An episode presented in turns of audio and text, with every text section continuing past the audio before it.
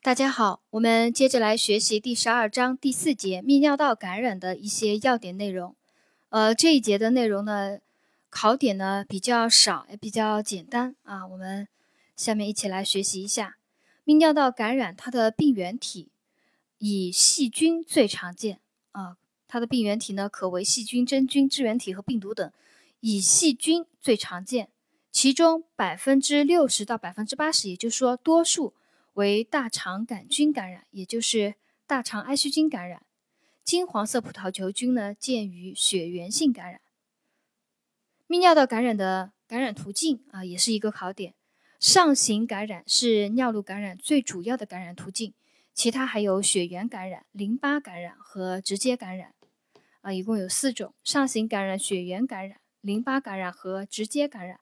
其中血上行性感染啊，上行感染。是尿路感染最主要的感染途径。辅助检查里面呢，也有个考点：清洁中段尿沉渣中白细胞大于五个每高倍视野即可怀疑尿路感染。我们把这个数字记住，就是白细胞大于五个每高倍视野即可怀疑尿路感染。还有尿细菌培养及菌落计数是诊断尿路感染的主要依据。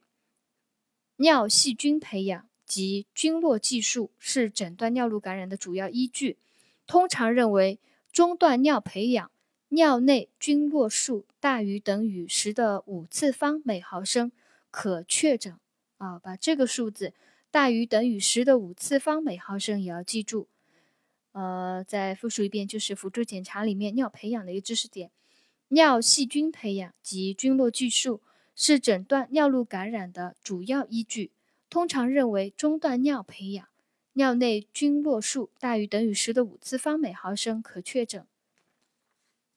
尿路感染的治疗啊和护理啊，都是强调一个多饮水、勤排尿，然后就做好一个呃会阴部的一个清洁啊。根据药敏试验，选择合理的抗生素进行一个抗感染治疗。呃，这个呢就是第四节泌尿道感染的一些考点啊，我们今天就总结学习到这里。